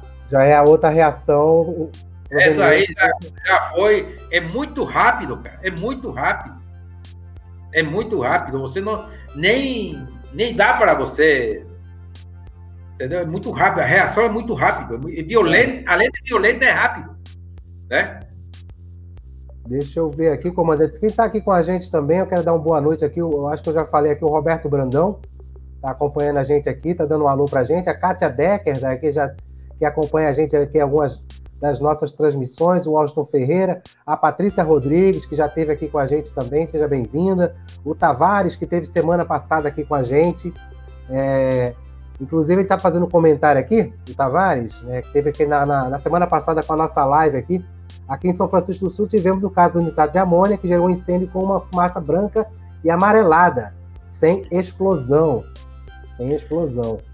Então, é isso que eu te falei, aí que mostrei por que, que foi sem explosão, né? Não foi o não é o mesmo caso, não é, não é a consequência da reação térmica, não foi o mesmo, né? é, pelo calor, sim pelo contato de outro produto. Foi a incompatibilidade que gerou a reação térmica. Por isso que não foi tão violenta no, em São Francisco do Sul.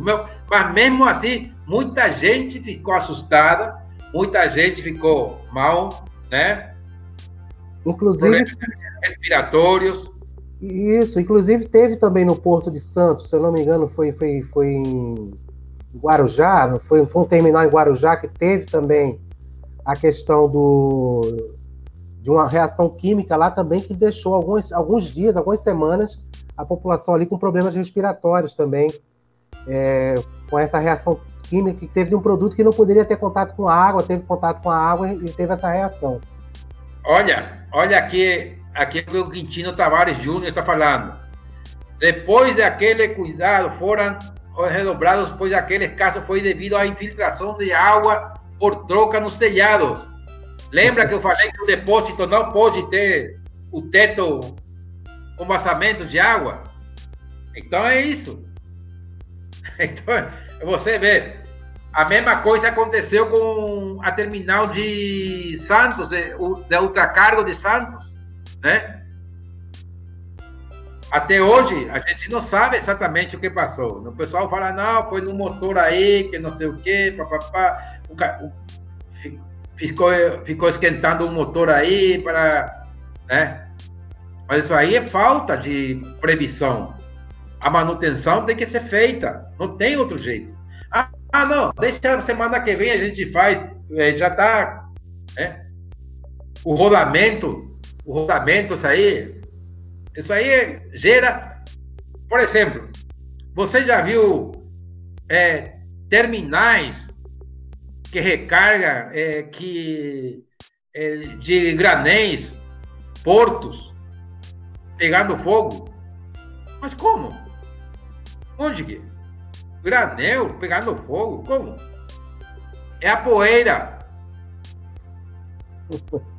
que entra no rolamento. O rolamento vai fica, não faz manutenção direitinho e a, como chama aquela aquele que leva a carga, aquela cinta transportadora, né? A esteira transportadora. A esteira. A esteira transportadora fica esquentando. Logo, logo aparece uma, uma faísca e já foi. Aí você já não segura mais. Deixa queimar. Entendeu? Deixa queimar aí. O, o, Eduardo, o Eduardo Nossetti aqui está tá fazendo só uma retificação, né?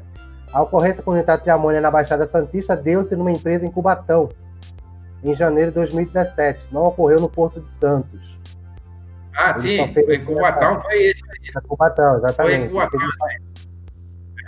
o, o Tavares está comentando aqui que vamos receber nitrato de amônia em setembro. Estamos preparando os armazéns, inclusive inspeções com drones, tanto interno e externo, nos armazéns. Realmente, realmente é importante essa preparação, além também não só da preparação da estrutura física, né, comandante, mas também das equipes que estarão envolvidas, das pessoas que estarão é, indireta, indiretamente ligadas, mais próximas né, a, esse, a esse produto. E é interessante ter o cuidado também, esse treinamento a essas, a essas pessoas, esses profissionais aí que, de repente, numa, numa, numa situação de urgência, emergência, eles saibam como lidar com o produto. Né? Às vezes não dá tempo, né? como no porto de Beirute, não deu tempo ali de muita gente tomar nenhum tipo de iniciativa. Né? Correram da fumaça branca, mas não esperava que vinha aquela sequência de reações químicas depois ali. Talvez pessoas soubessem, mas não, não sobreviveram para dizer que sabia, né? É. Não, é, muitas vezes também você tem, você sabe, mas você não tem os meios como segurar essa barra, né? Uhum, então, exatamente. Entendeu? Aí que está a responsabilidade. Até onde vai ser a responsabilidade? Comandante, já estamos com quase uma hora e 40 minutos, acredita? vou, é assim, vou, né? pagar, vou pagar demurge. então, então, vou pagar demurge na, na, nossa, mas, mas foi bastante produtivo, comandante. Eu quero agradecer aqui. Eu vou deixar agora é, o senhor aí com a nossa audiência. né, quem estiver assistindo aqui ao vivo, né, as pessoas estão debatendo aqui a questão do, do, do, ocorrido em Santos, no debate, mas eu vou deixar, vou deixar o senhor aqui com a nossa audiência para que possa fazer as considerações finais. É, e, e, depois eu volto aqui para me despedir deles também e a gente volta a conversar nos bastidores, pode ser? Você quer colocar, ou quer, tem mais algum ponto que queira que queira colocar aqui para a audiência? É, aí se o pessoal quer fazer alguma, alguma pergunta, a gente vai. É, no vai... momento eles não estão com perguntas, estão com comentários aqui. Ah, é, interessante. O, o, Roberto Brandão aqui, o grande incêndio em Santos foi em 2015, na Ultracargo. Aí o, o Eduardo novamente aqui, a emergência citada em, em Alemoa, em Santos São Paulo, envolveu granel líquido, parque de tanques, em 2015. Não houve similaridade nenhuma com eventos envolvendo nitrato de amônia. É, então tá aqui uh, algumas observações. O navio durante a descarga no armazém. Aqui do, do, do, do Tavares, no navio durante a descarga e no armazém durante o recebimento, estaremos colocando a amostragem de temperatura a cada uma hora, com auxílio de câmeras térmicas. Olha, é importante o pessoal que trabalha aí, por isso que eu falei e volto a repetir, né? Às vezes tem pessoal que quer mostrar que tem tecnologia, que tem. O uso de drone é muito perigoso, hein? O uso do drone é muito perigoso em carga perigosa. Por quê? O drone tem bateria potente, um gás. Você não pode utilizar, né? Na carga perigosa, você não pode utilizar drone no momento. Até agora, a não ser que tenha, tenha a blindagem para isso. Mas é muito, é muito perigoso utilizar isso, né? Mas isso, mas isso, não estou falando em todas as cargas perigosas. Mas volto a falar, carga perigosa é o alto risco. Então você tem que conhecer bem o produto para usar o drone que está gerando o produto. Aí ele fala é, é, temperatura cada uma hora com auxílio de câmaras térmicas. Tudo bem. Será que o produto gera, gera calor? Será que o produto, é, durante a, o manuseio, ele gera algum aumento de temperatura? Como ele sabe disso? Como ele tem que saber isso? Onde que vai procurar essa informação? É isso que é importante conhecer. Né? Tá certo. Eu, ou seja, tá certo. Tá bom. Ele utiliza um. Não está proibido, mas fica de olho, porque se a carga que você está mexendo, ele libera um tipo de gás que possa ser inflamável, pode acontecer, pode gerar e com carga perigosa você não pode experimentar, tem que ir no seguro, cumprir os regulamentos e direcionar isso, cumprir esse protocolo de segurança. Não esqueça, né? Não esqueça isso. Magnífico. Usar o equipamento ideal, o equipamento ideal, né? E os cuidados pertinentes. Uh, a, a, Ana Cristina Reis está falando aqui, parabeniza a, a, iniciativa da live e os cordiais cumprimentos ao comandante Oscar. A, a, mim, né, e ao doutor Hélio Beckman pelo convite à referida live. Com certeza, com certeza a gente tem que agradecer o, o, o, nosso, nosso amigo comandante, doutor, né? Eu, não sei, às vezes professor também, o Wellington Beckman, né, que proporcionou também esse nosso, a nossa olha, apresentação olha, olha, olha o que a Patrícia Rodrigues está falando. Olha, lê aí. É, ela, é, eu acabei de ver aqui a mensagem dela. Senhores, qual a, a literatura que melhor auxilia o correto entendimento sobre mercadorias IMO? Aquele, o, o, o, livro laranja não, não dá, né, comandante? Não, não chega pra gente esse. Patrícia, volto a falar, não utilize o nome de mercadoria RIMO, não existe. Não vai achar nenhuma literatura com o nome de mercadoria RIMO. Cargas perigosas, mercancias perigosas. Aí sim. tá? Não usa o termo IMO, mercadorias IMO não existe, tá? É que eu expliquei no início do, do é... da live, né? Foi, até, porque, até... porque você, você começando a falar desse jeito, você começou errando, já tem que falar pelo nome certo, por favor.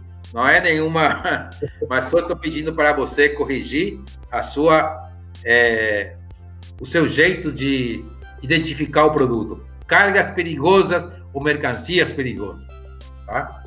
É, Patrícia, eu, é, só, só reforçando aqui, comandante, para Patrícia, né, que quando a gente iniciou aqui a nossa transmissão, eu falei é, cargas perigosas e cargas IMO, né? Então, o, o, comandante ele fez logo lá no início da nossa transmissão essa observação que o termo correto da gente tratar são cargas perigosas. Mas a gente tem esse vício, acho que é um vício, não sei nos outros locais, mas a nível Brasil, é, é, muito tratado como carga, carga IMO, né? Então a gente, ah, isso é uma carga IMO. Qualquer carga perigosa ah, é carga IMO. Só que existem especificações para se tornar, para ela ser uma carga IMO, né? Então a gente tem que sempre tratar como carga perigosa e fica como aprendizado. A Patrícia está agradecendo, está agradecendo aqui, né? O, o, o, Tavares, só, só comentando, comandante, sobre aquela questão dos drones, né? É, ele concorda, por isso não são drones não são drones. É, não, não, sei se ele, o S ali. Do corpo blindado, fala. Do corpo blindado, e com distância mais próxima permitida de acordo com as normas do produto. Quanto aos gases, estaremos com detectores de gases. Ou seja, eles estão tomando todo o cuidado, né, comandante, para essa armazenagem desse produto. O, o, Eduardo aqui também está agradecendo aqui a, a live e, e, pela apresentação também sua do comandante pela, pelo que foi passado. Realmente foi uma aula, né? Essa questão aí da carga IMO. Eu agora, quando escutar alguém falando, né? Não, isso é uma carga IMO. Não, isso não é uma carga IMO, é uma carga perigosa. agora, o IMO a gente vai ter que identificar qual é, né? Olha. Pode mostrar. Nesse, nesse livro aqui, eu vou te mostrar uma coisa aí do, do navio em Paranaguá, um navio que explodiu em Paranaguá. Né? Uhum. É um navio, é um cargueiro, é uma, um graneleiro. Aí o pessoal, todo mundo ficou assustado aí. Quem é? Como é que um navio graneleiro vai explodir, né? Explodiu o navio. Aí eu vou contar mais rapidinho essa história. Aí a capitania, o seguro, a a empresa de fumigação, os três brigaram, né? A Maria abriu inquérito não achou de onde é que aconteceu.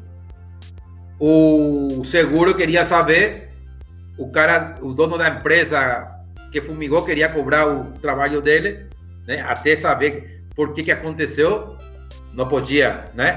E o seguro não podia pagar ninguém. Bom, aí depois já acabou o inquérito, a companhia de fumiga, a, empresa de fumigação contratou um professor da USP de São Paulo, é, investigador em explosões de pó, para montaram uma montaram uma um laboratório para saber a origem e não chegaram nenhuma. Aí eu fui chamado. Aí eu fui e achei o, a origem do, né? Que foi por culpa do veneno que gerou uma reação química com a umidade do produto.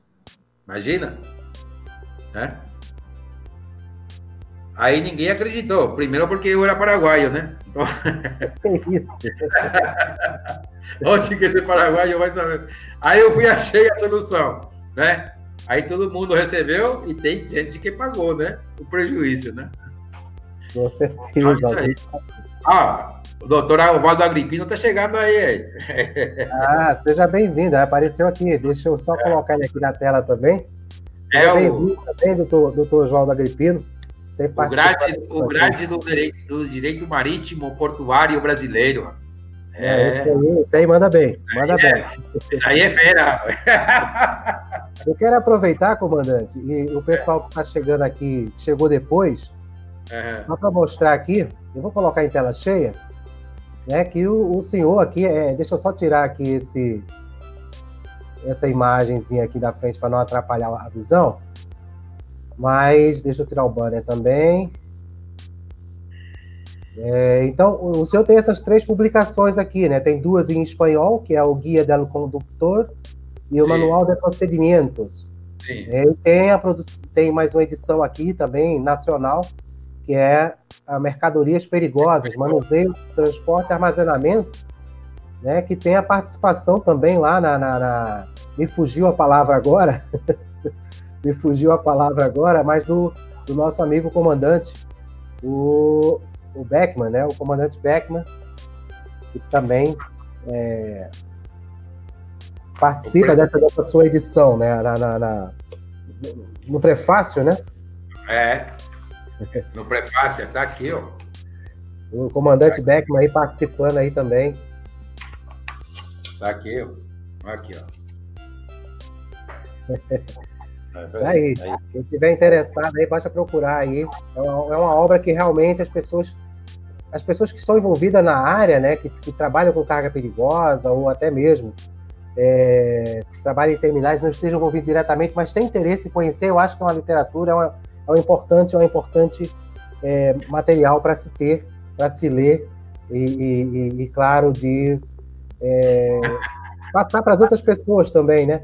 O, o, o Agripino colocou aqui, né? Que você é paraguaio, mas estudou no Ciaga. E eu é FON, né? Então. um dia, um dia, ó, vou te contar uma, uma anedota aí. Um dia, é, no, em um desses congressos de direito marítimo, o pessoal fica olhando, né? Observando. Aí eu falava com o Agripino, com o doutor, aí eu falava, falava, o pessoal, Oi, Cortez, me diz uma coisa. Onde que você conhece? Eu falei, é meu colega. Aí todo mundo, é? Seu colega? Sim. Ah, você é advogado? Não. Mas como vai ser seu colega? Ele é oficial mercante. Ele estudou no mesmo lugar que eu, por isso que eu sou seu colega. É, é muito abuso, mas aproveitei, né? Um pequeno a diferença é muito, é muito, grande a diferença, mas aproveitei a ocasião. É, a ocasião eu fiz, é, chamei de colega ele. Comandante, comandante, comandante, comandante Oscar, eu vou lhe deixar agora sozinho aqui com a nossa audiência para suas considerações finais. E ah. depois eu volto aqui, a gente se despede, eu me despeço também da, da audiência e falamos depois nos bastidores, ok? Ah, tá legal. Fica à vontade.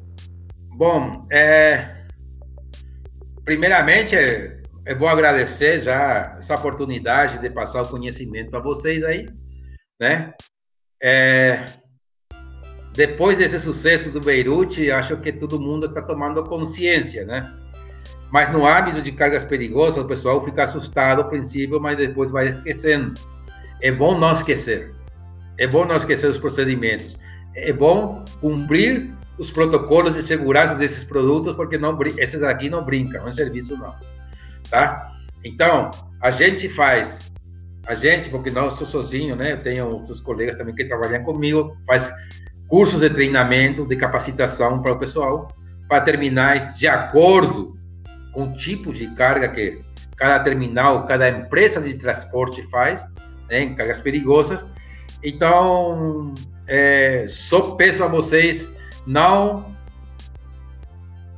não esqueça nos regulamentos, não esqueça das medidas de segurança e, né, para que possa possamos evitar, né, uma tragédia desse tipo. Não vamos a não vamos a anular, né? A gente não vai eliminar, não vai ter mais risco, não. O risco sempre está aí, presente, mas vamos a diminuir a, a possibilidade de que seja uma tragédia como que aconteceu em Beirute. É só isso. Muito obrigado a você, Monteiro, por la, pela oportunidade. Eu agradeço infinitamente. Bom, à sua disposição para o dia de amanhã. Muito obrigado, comandante, por ter aceitado aqui o nosso convite. É, eu vou me despedir agora também da audiência. Antes disso, eu quero agradecer né, ao comandante, né, o comandante também, o Beckman, que proporcionou né, esse nosso encontro. Foi ele, ele, ele é o culpado, de, né? Olha ele só. É culpado, ele, ele, ele, ele, ele, ele, já me levou nos, nos congressos de direito marítimo. Foi ele. Foi ele. E agora aqui, né? Então, qualquer coisa é com ele, não comigo, viu? mas, foi, mas foi muito bom, foi muito bom ter esse momento, comandante Oscar. Eu quero agradecer aí a sua disponibilidade, o material que preparou aqui para apresentar para a gente. É, e eu, eu creio que isso veio enriquecer bastante aqui a nossa audiência. Né? Quem vai estar assistindo gravado depois, né? eu vou me despedir agora do pessoal. E aí a gente volta a falar, comandante, nos bastidores, tá bom? É só em terminar aqui. Você aguarda um instantinho que a gente volta a conversar. Tá ok, ok. Boa noite, obrigado, hein? Obrigado a todos. Um abraço. Então, pessoal, chegou o momento agora, foi muito produtivo, né, essa nossa, essa nossa live. Eu acho que as pessoas deveriam realmente ter tido atenção né, ao, ao que aconteceu no porto de Beirute. Né, além de ser uma tragédia, é um alerta para que a gente tenha nos portos do mundo e, por que não, nos portos do Brasil. Então, você que trabalha em armazém, você que trabalha na área portuária, ou mesmo na área fora de porto, que armazena cargas que sejam perigosas, né, tenham mais atenção. Será que tá tendo, estão fazendo o cuidado devido dessa carga? Né? Você sabe que carga é aquela, como é que ela pode reagir? Então, é importante né, ter essa atenção e qualquer coisa, é só procurar. Né? A gente deixou o contato aqui do comandante também. A gente aqui no, no final também vai deixar os, os contatos do comandante do comandante Oscar Cortese que também ele, ele, ele treina né, equipes e empresas, esse pessoal para esse cuidado com, essa, com esse tipo de carga. Ele é um especialista em cargas perigosas. Então, pessoal, vocês que estão assistindo aqui ao vivo, agradeço aqui a participação ao vivo, a interação com a gente aqui. Se algum ficou algum comentário, alguma pergunta, algum questionamento, alguma observação que a gente não leu, mas é porque a gente não, não consegue acompanhar em tempo real 100%, às vezes o próprio, a própria plataforma ele limita o nosso acesso. Mas eu quero agradecer e você que vai estar assistindo aqui é, gravado também no YouTube, sejam bem-vindos, deixe seus comentários também e participe com a gente. E lembrando, viu, é, o, essa, essa transmissão vai ficar salva no YouTube e também daqui amanhã ou até o final de semana agora também vai estar o áudio lá no Spotify, lá no nosso podcast. Né, um podcast da MTZ Live lá no Spotify. E hoje fazendo a transmissão também diretamente no LinkedIn. No início teve um probleminha, mas depois a gente visualizou que o pessoal estava acompanhando também no LinkedIn. Então, pessoal, espero aí. Segunda-feira, provavelmente a gente vai ter a nossa live. Segunda-feira, essa semana a gente não teve. Possivelmente nessa segunda a gente vai ter. Se não tiver, mas com certeza na próxima quinta-feira a gente vai estar junto aqui. Vou deixar o um recado para vocês aqui, final de semana. Um bom final de semana para vocês. Se inscreva aqui no nosso canal, aqui no quem não está inscrito no, no nosso canal no YouTube, se inscreva, por favor. E vamos em frente. Um ótimo final de semana para vocês aí. Semana, sexta-feira, curta, viva bastante. Sábado domingo. Se puder, fique em casa. Se não puder, tome todos os cuidados, que a pandemia ainda está por aí. Então a gente tem que ter todos os cuidados possíveis, viu, gente? Então eu vou encerrar aqui com vocês. Muito obrigado a todos. Tchau, tchau.